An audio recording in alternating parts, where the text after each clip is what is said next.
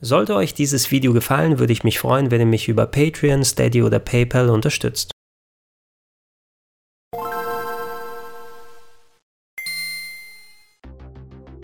Schönen guten Tag und herzlich willkommen zu Gregor Testet Saints Row the Third für die Nintendo Switch. Heute geht es hauptsächlich um die Qualität des Ports auf der Switch, was ist mit der Grafik, wie gut läuft das Game, was ist mit den DLCs, die dabei sind und ein bisschen weniger um das eigentliche Spiel, aber für alle, die überhaupt sich damit nicht auskennen, werde ich kurz meine Gedanken zusammenfassen, dann wisst ihr hoffentlich, ob das Game überhaupt was für euch ist oder ob ihr es lieber liegen lassen solltet. Saints Row the Third kam 2011 ursprünglich raus, PS3, Xbox 360 und PC ich war damals sogar auf dem Launch-Event in LA unterwegs. Vielleicht findet ihr im Netz noch den schönen Bericht, den Kollege Ian und ich damals zum Game produziert haben. Und ja, damals war ich durchaus angetan von dem Spiel. Es ist auch ganz gut bewertet worden. Die meisten Scores lagen so zwischen 7 und 9 von 10. Also verkaufstechnisch ist es auch sehr gut gelaufen. Und das lag daran, dass Saints Row so ein bisschen wie die damalige Next-Gen GTA-Konkurrenzserie gegolten hat. Denn der allererste Saints Row Teil war eines der frühesten Open World Games, was exklusiv auf der 360 rausgekommen ist, in Zeiten, wo GTAs noch in weiter Ferne auf der Plattform gewesen sind und war damals sehr erfolgreich, allerdings für mich kein besonders gutes Spiel. Es sah zwar grafisch ganz ordentlich aus, habe es hauptsächlich bei einem Kumpel gespielt, der vor mir eine 360 hatte, aber Missionsdesign und äh, von der Spielbarkeit und vor allem auch von dem Storytelling her, was sich so ernst genommen hat, dass vieles auch wieder unfreiwillig komisch wirkte, das war nichts für mich. Nichtsdestotrotz, ich durfte dann später ähm, beim zweiten Teil, der natürlich nachgeschoben wurde, äh, weil der erste Teil so erfolgreich gewesen ist, äh, das Spiel bei Game One testen. Und ähm, da war ich schon mehr angetan davon, denn spielerisch hat sich's verbessert. Man hat versucht, die Storyline aus dem ersten Teil weiterzutragen mit dem eigenen Hauptcharakter, der zum Crime Boss aufsteigen will. Die Saints Gang, Johnny Gat und wie sie alle heißen, sind auch damit dabei. Ähm, aber das Spiel hatte so ein bisschen tonlich Probleme, denn es wurde noch viel versucht, auf Dramatik und Ernsthaftigkeit in der Story zu setzen. Allerdings, ähm, die Entwickler haben auch gemerkt, dass viele Leute den ersten Teil so unfreiwillig komisch fanden, dass sie auch die Comedy-Elemente ein bisschen verstärkt haben. So als wenn man zum Beispiel seinen eigenen Charakter ganz abstrus designt und was mit dem Weltendesign und, und speziellen Easter Eggs und so weiter angeht, so dass sich diese beiden Seiten so ein klein wenig gebissen haben. Und äh, für mich konnte der, der zweite Saints Row Teil nicht wirklich an GTA 4 oder andere vergleichbare Titel damals heranreichen. Beim dritten Teil, da finde ich, da haben sie es eigentlich ganz richtig gemacht, denn jede Ernsthaftigkeit ist gefühlt abgelegt worden. THQ hat sich gesagt, wir haben unser Alleinstellungsmerkmal, wir gehen auf Comedy und im Nachhinein wirkt Saints Row the Third fast schon wie eine Open-World-Parodie auf die klassischen GTA-Games, wobei die auch ja schon voller Satire und Parodie gewesen ist. Aber hier haben wir nochmal die Spur drüber, dass sie sich allgemein über solche Spiele lustig machen hier. Die Dramatik wurde noch versucht in der Story zu äh, sich erhalten. Es geht immer noch weiter um die gleichen Charaktere, die man vorher gespielt hat. Die sind hier wieder mit dabei.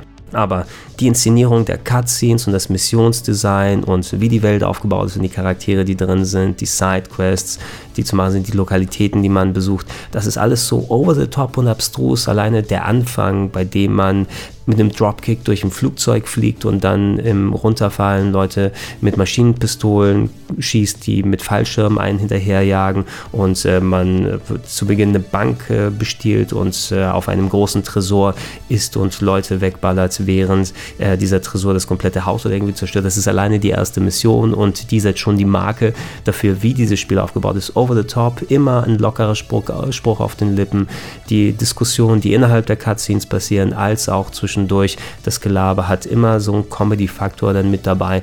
Und da muss man schon Bock drauf haben tatsächlich, denn es ist ständig immer over the top und jeder Charakter ist überspitzt und überzeichnet. Ähm, ich fand für damalige Verhältnisse aber, ich, es hat für mich auf jeden Fall besser funktioniert als die ersten beiden und ich weiß, dass ich diesen Titel auch noch ganz, ganz gerne gezockt habe. Ihr müsst für heutige Verhältnisse aber euch dann vorstellen, nicht nur die Comedy ist ein bisschen betagt. Ne? Also ich weiß nicht, ob man über jeden Gag heutzutage noch wirklich so lachen kann, so häufig, wie man diese großen, riesigen, violetten Dildos findet, um Leute damit zu hauen.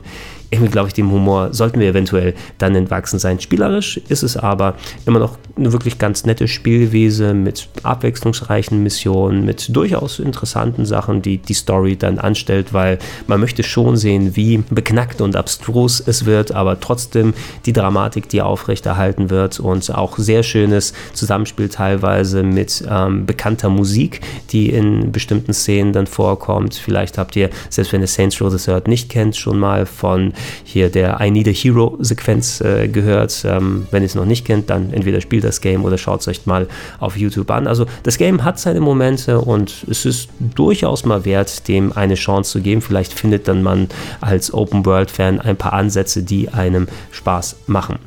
So, was geht nun mit der Switch-Version?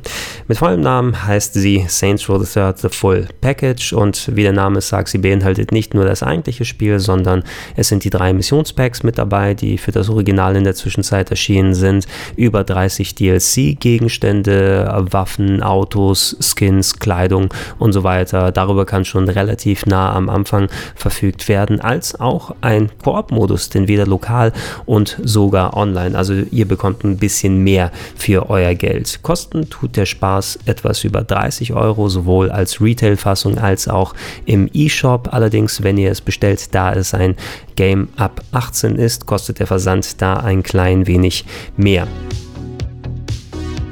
Was einem als erstes auffällt, ist, dass die Switch leider in technischer Hinsicht nicht ganz so gut mit Saints Row III zurechtkommt. Die Grafik, die versucht meist auf 30 Bilder pro Sekunde hinzugehen, aber sobald mal etwas mehr auf dem Bildschirm los ist, wo viele Charaktere unterwegs sind, Projektildichte, Effekte wie Explosionen oder zerstörte Gebäude, dann ja, bricht die Framerate doch stark ein in Richtung 20 Bilder oder sogar noch weniger. Im Gegenzug, wenn mal weniger los ist, seid ihr zum Beispiel mal die direkt von der Wand oder sowas, dann geht die Framerate durchaus auch mal höher, bis zu 60 Bilder pro Sekunde, aber meistens ist es eher 30 und weniger, was ihr zu sehen bekommt. Da ist es schade, dass das Spiel gleich mit einem großen Setpiece beginnt, wo wirklich viele Leute und Effekte zu sehen sind und ähm, dann wird es doch ein recht hakliges und zuckliges Erlebnis. Das legt sich ein klein wenig, wenn ihr auf der eigentlichen Open World landet, denn da sind nicht immer ständig Explosionen und viele Figuren zu sehen. Da merkt ihr eher hauptsächlich, dass es durchaus Kantenbildung gibt, dass ein gewisses Schimmern ab einer bestimmten Entfernung zu sehen ist, als auch ähm, deutlicher Poppen. Das bedeutet, dass bestimmte Details der Geometrie erst geladen werden, wenn ihr in der Nähe seid. Ähm, diese Sachen, die waren auch bei der 360 und PS3-Fassung so, was jetzt den Poppen und die Kantenbildung angeht. Die Framerate, die war da ein bisschen stabiler, ist nicht ganz so extrem eingebrochen wie hier, aber ansonsten ansonsten haben wir es im Großen und Ganzen mit der Fassung zu tun, die eben nur nicht ganz so performant ist.